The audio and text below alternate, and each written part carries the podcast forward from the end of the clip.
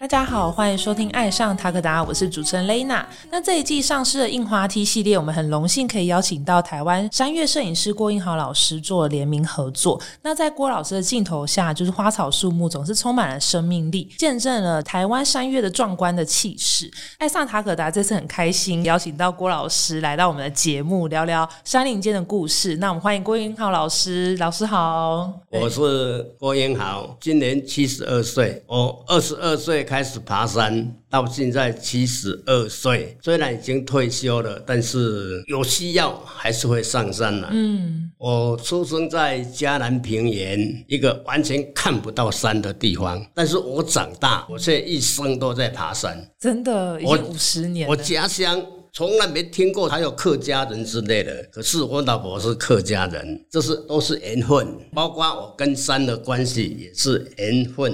跟老师聊聊，一开始会怎么样子的对机会接触到登山呢？我爬高山是因为参加救国团的雪山登峰队，第一次爬雪山，但是那次爬雪山天气不是很好，嗯，淋雨淋了半天，然后接下来参加了两次大坝，也都是天气不好，哦，真的 怎么这么的幸运？但是我还是没有怕到，嗯，我还是继续在爬。询问一下老师，一开始参加救国团爬山是在学生时期吗？还是我是那个军中出身的，我是职业军人出身的，哦那时候在当兵，然后就报名了这个活动？对自己朋友揪，还是自己觉得哎没有就是爬过山去挑战看看？对啊，就是是自己去报的，所以中国团对我们来讲关系是还算是蛮深的啦，因为我们那个年代哈、没有什么娱乐啊，能够有这个活动，而且我们出身农家的哦、保有一份比较不怕苦的精神，所以我就报名去参加这个活动。有，但是报了名参加这个活动，不是一下我就迷上，因为前几次都下雨，对啊，都没有看到大景吧？对，都没有，完全没有。然后我会喜欢上山岳摄影，是我爬了十几年的山之后，有一次我带队走南一段啊，南一段是南横公路以南的山，那一趟我上面云海，下面云海，中间这条林森是晴朗的。哇，好漂亮！所以他感动了哦，我就决心要照相。真正春日照相是使用六六中型相机啊，它那个底片是六公分乘六公分大，从六六他所的相机开始才深日照相。因为哈索这个影像哦，从他的观景窗看出去，比你眼睛实际看了还要漂亮，还要有深度。但比较好奇的是，原本郭老师在就是平常的时候，就是有接触到摄影，还是因为山林太漂亮才决定开始学习摄影？我之前就有摄影了，但是那个摄影哦，只是好玩而已，嗯，不是真的摄影，我只是会拿着相机拍拍人、拍拍景，随便拍而已。嗯，兴趣那一种。对呀、我没有透过摄影课程、摄影协会也没有，只是自己看看书、研究、做记录。那蛮好奇，是老师在爬山拍照的时候，应该其他人还没有开始这样子在做这件事情，因为那时候可能科技也还没那么发达。后来数位出来之后，我才发现哦，我们以前照相我真的很辛苦，因为你一张压下去，你看要好几天之后你才能看到结果。哦，对对，对对，整个瞎子摸象一样。所以哦，这个照相的功夫记录啦，对我们来讲是很重要的。对，对，我会记录当时候的天气，我用多少光纤快门压下这一张。现在来讲哦，根本完全都不用。对啊，当下就可以知道自己拍的好不好，再重像我以前拍。拍一张雪景，我要经过一些测试，比如说当雪景整面都是白的，曝光量要加减多少，面积比较小，我要加减多少，都要透过我的经验。那经验就是从记录下来，所以我每张底片都会有时间、场景。了解，就是刚刚老师讲到说，光是那个数位科技的演变啦，就是之前的话，真的拍照很困难，也比较容易要有点瞎子摸象，真的要从失败中开始摸索。那当时为什么老师就是一开始因为山林而喜欢拍摄之后，是什么样的转类点让你决定要变成职业的户外摄影呢？我从来没有当职业。哦，真的，这个高山摄影对我来讲是我上班的收入去补贴它，所以我对我家庭是很不公平的。因为见到家人的时间比较少，都在山上了嘛。那个小事，因为我的收入哦，就薪水交给他，其他的部分都花在摄影器材，哦，了解。所以好像很慷慨哦。其实花在摄影器材的，在二三十年前就花了好几百万去了。嗯，真的，因为器材真的是一个非这常。对一个家庭是很不公平的，尤其对老婆来讲。但是郭英浩老师，也就是成名之后，也出版很多作品，留给后人可以持续观赏，这样子。对啦，只是惭愧啦。不会不会。那想问一下说老师当时就是决定成为户外摄影师，还是一样就是长时间就是自己定期有去登山，然后就带着相机去，还是变成说比较偏向为了要拍到哪一些景而去爬山呢？这个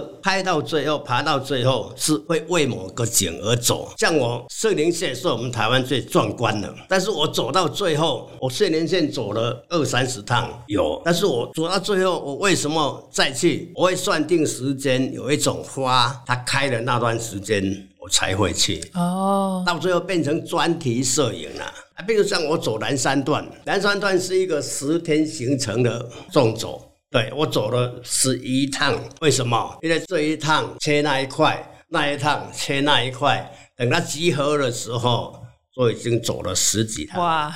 对就真的是为了拍到那一刹那间的美景，才选择上山了，这样子。嗯那真的是非常厉害。那想问一下老师说，就是从原本是江南平原这样子生长的环境，然后到后来喜欢登山，那就是对于山来说，你觉得老师就是山对你的意义，跟你改变了你，譬如说人生什么呢？其实我我后来发现哦，嗯，我为什么要持续上山？除了照相哦之外，嗯，我给平常的运动啊找一个理由。哦，对对因对，为人都是懒的啦，你无缘无故叫他去运动，也许十几天、一个礼拜可以，可是要长久四十年这样下来不简单。我的运动习惯，我从初中、高中开始，一直到我老了，我都还没有，都还持续在动。因为我有一个理想，我要随时可以上高山。那真的是很厉害，因为这以老师这样子的年纪，还是可以持续去做登山这件事情的话，真的是非常不容易，也不简单。就真的要保持一直有持续有培养体力啊，对，才有办法做到的事情。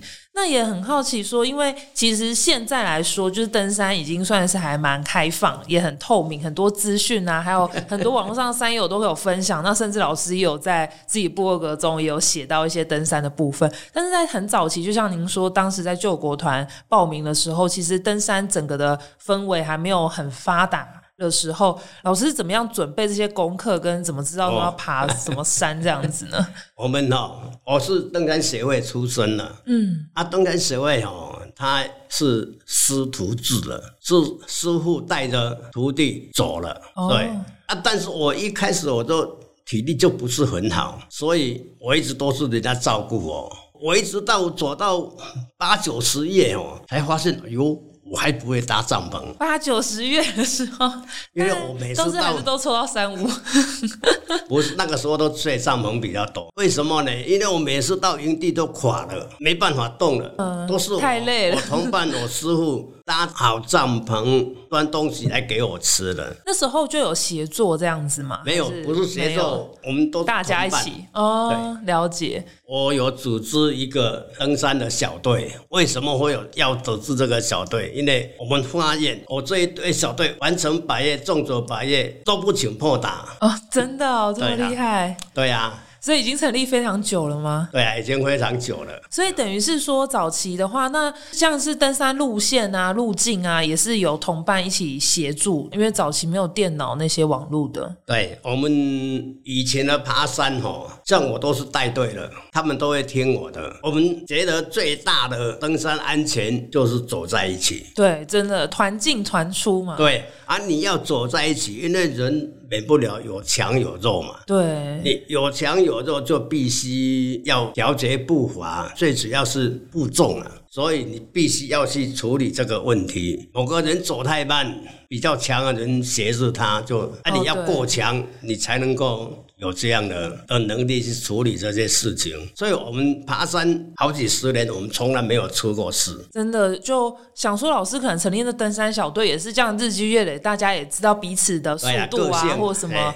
我觉得要找到同伴真对啊，的很物以不容易。物以类聚哦，就安全很多了。因为所以想了解说，所以老师其实比较少参加商业团那种的，几乎都是在自主纠团这样子，或者是商业团是以后的事情了，我们那个年代没有了，没有这种要赚钱登山大家要是自己爬的自己揪。嗯，然后我们要训练一个队员，从比较简单的山看看起。比如说，我会先带他们走雪山呐、玉山呐、哈、南华这些比较简单的。嗯，有比较简单的行程，看这个人的个性。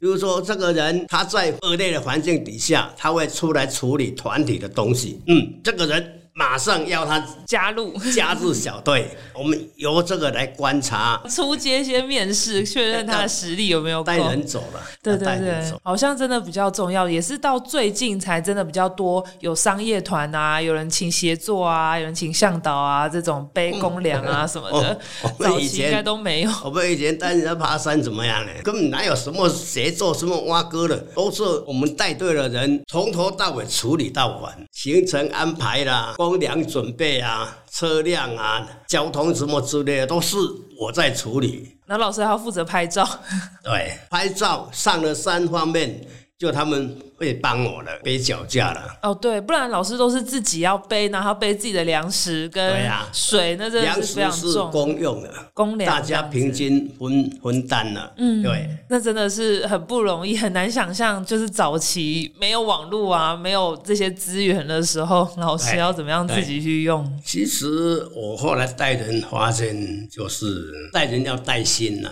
物以类聚，相同个性的人就自然会聚在一起，真的，就会很愉快。因为登山不是一两天就下山，有时候真的是长时间的而且又没有网络，又不能就是对划手机啊或什么，真的是要大家一起聊天，对个性很重要。那想问，所以等于是说，老师当时的登山小队像这样大概要几个人啊？像我们最开始就二三十个，啊，发展到最后什么四五十个人而已啦。因为我们一个小队只要一个人付出就可以了，嗯，所以他不用人多。而且你们就是长期，因为已经是变一个团队伙伴的概念这样子。啊那想针对就是老师其实爬山的山龄也非常的久，那有没有一些宝贵的，就是登山的建议，可以给一些现在可能刚接触登山，或是已经有登山一段时间的年轻小伙伴们建议，或者是忠告，譬如说安全性啊，或者是说你在之前爬山有遇到什么样子的问题？你要上山的话，哦，第一个你要对你的目标要清楚，比如说你路径怎么走，你会碰到什么东西，啊，水源在哪里，营地在哪里，最起码要有一个先认识。平常要训练你自己，要有体力来走。我们以前哦，一背都把二三十公斤了，现在的人十几公斤就在好哀哀叫很难想象，那已经是协其实作可以飞的等级了。负重是可以训训练对对对。但是像我这种年纪就不用训，练不要了也不用练了。所以等于是说，一开始就是大家要功课要做足啦，对呀、对，这是比较重要的。对，然后保命的东西要带齐了，最简单的啦。比如说像你单程的那个路饰带啊，要准备好了。头灯也是很重要，头灯绝对关系到安全，不可靠的头灯哈、对关键时候给你罢工，你就完蛋，对啊，没有带到电池，你就没命了。而且有时候其实就是当天的行程的话，其实也不太确定说到底什么时候会下山，因为有时候路况也不一定那么的好，就是所以真的是我觉得很多虽然现在一直在强调轻量化啦，但是我觉得基本上的一些用具还是要随身携带在身上比较好对对，基本的保命的东西都还是要最好自己背啦，放在自己身边啦。对。哎，嗯，谢谢老老师的这些宝贵经验的分享。那我们下一集的话呢，会再聊聊就是老师详细的关于说他登山的故事，还有拍摄的故事。那我们今天谢谢郭老师来。我们的频道呢会在 Spotify、Apple Podcasts、Google Podcasts、三奥跟 YouTube 播出。在 Spotify 收听的朋友，记得关注我们，避免漏掉任何一集。如果是在 Apple Podcast 收听的话，记得在评分处留下五颗星评价。另外，大家想要购买我们的商品，可以到 Takoda FT 的官网购买。海外的听众也可以透过我们 Pinko 下单购买。爱上塔克达，我们下集见，拜拜。